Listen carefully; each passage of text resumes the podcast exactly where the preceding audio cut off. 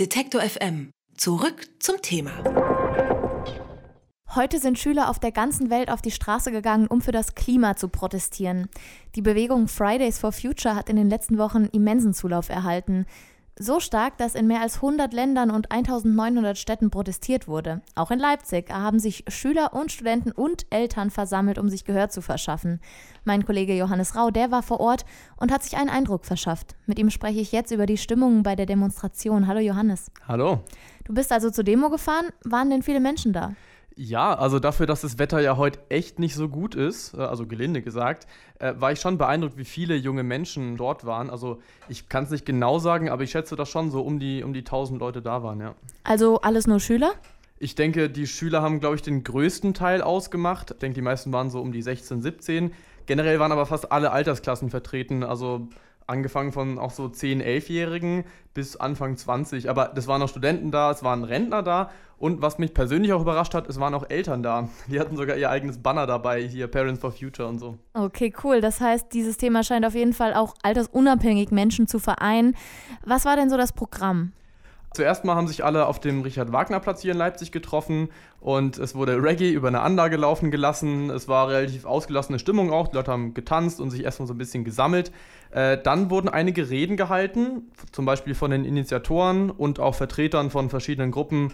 Zum Beispiel Ende Gelände war auch mit am Start und die haben ihnen dann klar gemacht, äh, worum es ihnen eigentlich geht. Es gibt einen Forderungskatalog, den wir bundesweit erarbeitet haben, wo einiges drinsteht. Aber eigentlich kann man eins sagen, wir halten uns an einer Kernforderung auf und das ist, dass wir unbedingt die CO2-Emissionen senken müssen, dass wir unbedingt mehr für den Klimaschutz tun müssen, damit der Klimawandel aufgehalten wird, dass es nicht zu einer Klimaerwärmung über 1,5 Grad kommt.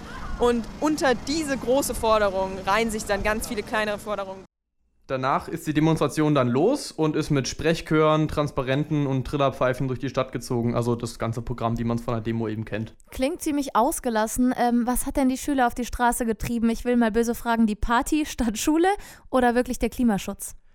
Ja, natürlich war, wie du schon gesagt hast, ausgelassene Stimmung ähm, und war auch ein bisschen Party-Feeling, aber generell kann man schon sagen, dass der Frust und auch der Ärger über den Klimaschutz und die Klimapolitik der Zeit die Leute auf die Straße getrieben hat. Und das war schon der Hauptbeweggrund. Nicht ganz unberechtigt, muss man sagen. Ja, absolut. Und ich habe auch mit äh, einer der Initiatoren gesprochen, mit der Sophia, und die hat auch daraus ihre Motivation für die Fridays for Future Aktion gezogen. Was mich heute herbringt, ist vor allem irgendwie extremer Frust und extreme Wut darüber, dass nichts gegen den Klimawandel getan wird. Denn Fakt ist, wir haben einen Klimawandel. Das wurde von allen möglichen WissenschaftlerInnen weltweit anerkannt und die Politik macht nichts dagegen.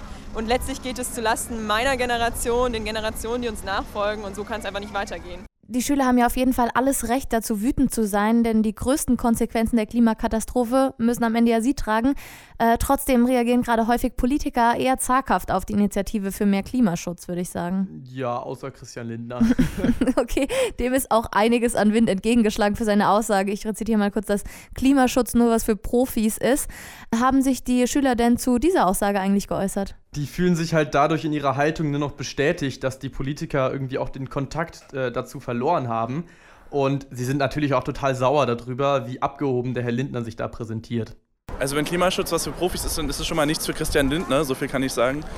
Und ich verstehe, was er meint, aber Jugendlichen, die sich informieren, die recherchieren, die das ja gerade betrifft, einfach die Kompetenz abzusprechen, finde ich äh, extrem überheblich und spricht genau diesen, trifft genau diesen Nerv, dass halt Christian Lindner und andere Leute, die seine Politik verfolgen, nicht wissen, worum es uns hier eigentlich geht. Und wie schätzen die Schüler so ihre Erfolgschancen ein? Also, dass sich jetzt die Wissenschaftler hinter die Schüler gestellt haben, äh, irgendjemand hat eine Zahl gesagt von irgendwie 23.000 oder so, sind bis jetzt diesem Aufruf gefolgt, hat denen auf jeden Fall schon mal einen ziemlichen Aufwind gegeben. Trotzdem sind sie auch realistisch, äh, dass da jetzt vielleicht nicht so schnell viel passiert und sagen, dass der Druck, der jetzt gerade aufgebaut wird, einfach aufrechterhalten werden muss, damit die Politik das Anliegen dann auch ernst nimmt. Und die wollen nach dieser Demo einfach weitermachen, weil eine Demo ist natürlich nie genug und sich ja, anderweitig engagieren, kleinere und größere Aktionen starten. Also ich bin selber Mitglied in der Partei, ich bin Mitglied in der SPD und engagiere mich dort auch im Bereich Klimaschutz. Also auf die Art und Weise hm, tue ich hoffentlich mein Bestes, äh, um das Ganze auch voranzutreiben nach den Demos. Aber ich denke, dass das hier einfach auch ein gutes Zeichen dafür ist, dass Jugendliche äh, aller Couleur auch zusammenkommen können und dass unsere Generation halt nicht die politisch apathische Faulenzer-Generation ist, als die sie ja immer beschrieben wird, sondern genau das Gegenteil. Auf der ganzen Welt streiken Schüler für das Klima und mit meinem Kollegen Johannes Rau habe ich über die Demo in Leipzig gesprochen. Er war nämlich mit dabei und hat sich ein Stimmungsbild verschafft, was da überhaupt so los war. Vielen Dank für das Gespräch. Sehr gerne. So also das Stimmungsbild der Demonstranten Fridays for Future hier bei uns in Leipzig. Und äh, zudem habe ich auch noch mit einem Wissenschaftler gesprochen, Stefan Rahmstorff. Der ist Klimaforscher und Mitglied des Potsdam Instituts für Klimafolgenforschung. Und er hat eben Scientists for Future unterzeichnet. Also im Endeffekt haben hier mehr als 23.000 Forschende unterschrieben, um der Fridays for Futures Bewegung eine Legitimation zu geben. Da er Unterzeichner ist, habe ich dann auch erstmal gefragt, was ist denn überhaupt Inhalt dieser Stellungnahme und warum haben so viele forschende Wissenschaftler sich daran beteiligt? Ja, Sie sind Unterzeichner der Stellungnahme und haben heute auch bei Fridays for Future in Potsdam gesprochen. Was ist denn der Inhalt dieser Stellungnahme und warum haben so viele forschende Wissenschaftler sich daran beteiligt?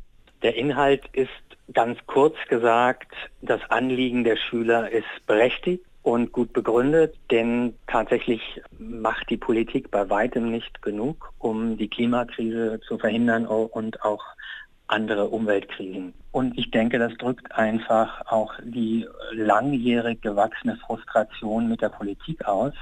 Wir warnen ja schon seit 1965, muss man sagen.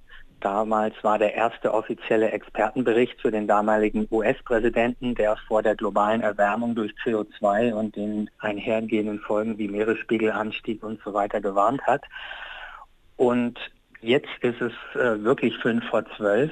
Wenn wir das Ziel, was in Paris vereinbart wurde, noch einhalten wollen, die Erwärmung deutlich unter zwei Grad zu stoppen, möglichst bei 1,5 Grad, dann müssen wir jetzt sehr rasch handeln. Es ähm, gilt kein Jahr, eigentlich kein Monat mehr zu verlieren. Mhm. Sonst ist dieses Ziel einfach nicht mehr zu schaffen. Diese Woche gab es ja auch genug neue alarmierende Erkenntnisse oder Zahlen, äh, zum Beispiel der sechste Weltumweltbericht der Vereinten Nationen.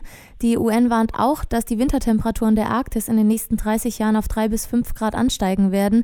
Und das wäre das Ende der Arktis, die ja praktisch permanent gefroren war. Hätte extreme Auswirkungen auf unser Klima. Was wären diese dann konkret und was würde eine nicht mehr zugefrorene Arktis für das Weltklima denn bedeuten? Wir sehen heute schon, dass dieser Eisschwund erhebliche Auswirkungen auch auf uns in Europa und überhaupt in mittleren Breitengraden hat, indem er die atmosphärische Zirkulation verändert.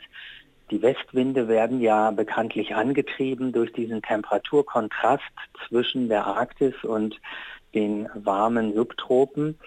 Und weil die Arktis sich jetzt so stark überproportional erwärmt, eben weil durch den Eisschwund hier ein Verstärkereffekt eintritt, verringert sich dieser Temperaturgradient, der die Westwinde antreibt. Wir sehen, dass das Wetter öfter stagniert, dass es so sehr dauerhaft anhaltende Wetterlagen gibt, wie bei uns ja in diesem vergangenen Dauersommer, der ja praktisch ein halbes Jahr lang angehalten hat und äh, alle Rekorde für Europa und Deutschland gebrochen hat. Oder es kann eben auch sein, dass es sehr anhaltende Regenwetterlagen gibt. Also dieser normale Fortschritt des Wetters, dass immer von Westen wieder neue Hoch- oder Tiefdruckgebiete kommen, wird eben auch verlangsamt mit durch diese Veränderung in der Arktis. Äh, verglichen mit den Schüler und Schülerinnen riskieren die Forschenden von Scientists for Future relativ wenig. Die einen kassieren Fehlstunden, bei den anderen reicht eine Unterschrift. Wollen Sie und Ihre Kollegen Ihr Engagement weiter ausbauen und wie kann das dann aussehen? Wir als Wissenschaftler können schlecht streiken. Ich könnte das zwar machen, aber da ich hier an meinem Computer vor mich hinarbeite, würde das niemanden stören, wenn ich streike. Ich glaube, die Schüler machen das Gold richtig und die Aufgabe der Wissenschaft ist eben vor allem die Fakten auf den Tisch zu legen und da hat die Wissenschaft seit Jahrzehnten ihre Hausaufgaben gemacht. Denken Sie nur an die regelmäßigen Berichte des Weltklimarats, die ja vorbildlich sind inzwischen auch für andere Wissenschaftsgebiete, wie zum Beispiel die, die Biodiversität, weil da eben jährlich 20.000 Fachpublikationen, die in Fachjournalen erscheinen, aufbereitet, bewertet und zusammengefasst werden für Entscheidungsträger, für die breite Öffentlichkeit, sodass wirklich niemand heute mehr sagen kann, er hätte nichts gewusst, denn die Wissenschaft hat die Fakten ganz klar auf den Tisch gelegt.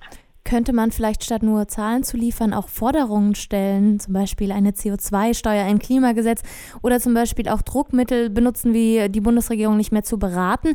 Denn die Politiker, das haben Sie selbst schon angesprochen, die scheinen die Warnungen ja nicht ganz ernst zu nehmen bis jetzt. Ja, es gibt ja auch konkrete Empfehlungen von Seiten der Wissenschaft, zum Beispiel der Wissenschaftliche Beirat für globale Umweltveränderung, dessen Mitglied ich acht Jahre lang war, oder der Sachverständigenrat für Umweltfragen. Das sind ja Gremien, die direkt von der Bundesregierung berufen werden, um sie zu beraten und um auch konkrete Handlungsempfehlungen für die Politik zu geben. Nur ist es eben leider so, dass die, wenn es der Politik nicht in den Kram passt, dann auch einfach ignoriert werden. Und äh, da würde es auch nichts nützen, wenn wir die Regierung nicht mehr beraten würden, weil wir haben ja ohnehin eher das Problem, dass unser Rat nicht angenommen wird. Heute ist ja klar, ich habe es bereits gesagt, in über 100 Ländern wird äh, gestreikt. Große Fridays for Future Aktion. Durch die Unterstützung von Klimaexperten gewinnt die Bewegung der jungen Menschen auf jeden Fall auch an Legitimation. Die Organisatoren haben inzwischen bereits mehrere Bundestagsfraktionen getroffen. Für wie groß halten Sie denn den Einfluss der Aktivisten auf die Entscheidungsträger? Ich glaube, das wird auch erst die Zukunft erweisen. Aber ich sehe schon die Chance, dass die äh, jungen Menschen, die jetzt auf die Straße gehen und auch den Unterricht bestreiten, hier erstmal wieder mehr Gehör finden, weil viele Politiker oder die meisten, nehme ich mal an, sind eben auch Eltern oder Großeltern. Und ich glaube, das hat schon einen starken Effekt, wenn die Schüler jetzt und auch Studenten protestieren. Sie waren selbst beratend tätig, haben Sie gerade erzählt.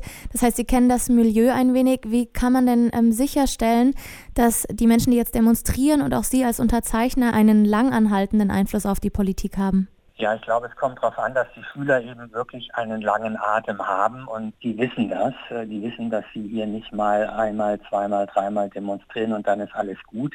Denn die gehen ja gerade auch deswegen auf die Straße, weil sie gemerkt haben, dass man den Versprechungen der Politik nicht trauen kann.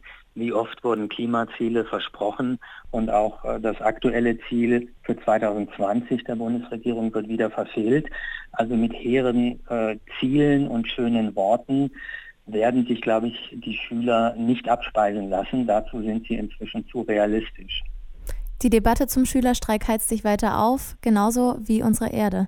Heute haben Schülerinnen, Eltern und zum ersten Mal auch Wissenschaftler bei einer internationalen Kundgebung für die Einhaltung des Pariser Klimaabkommens demonstriert. Darüber habe ich mit dem Klimaforscher Stefan Ramstorff gesprochen. Er ist einer der Unterzeichner der Stellungnahme Scientists for Future. Vielen Dank. Danke auch. Wiederhören. Alle Beiträge, Reportagen und Interviews können Sie jederzeit nachhören im Netz auf detektor.fm.